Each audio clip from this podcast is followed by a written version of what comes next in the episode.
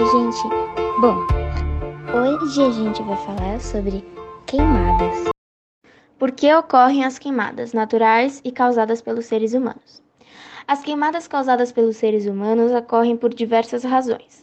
Por exemplo, limpar pastos, preparo de plantio, desmatamento de colheita manual de cana-de-açúcar, vandalismo, queda de balões e protestos sociais, entre outras razões.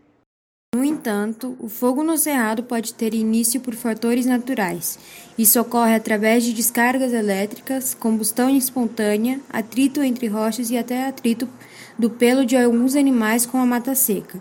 Esse fogo é originado por fatores naturais e é responsável pela distinção vegetal do cerrado.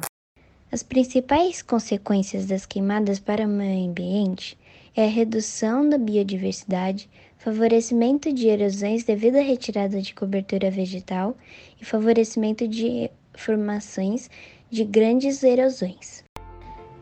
Obrigada por assistir e tchau! Até o próximo episódio!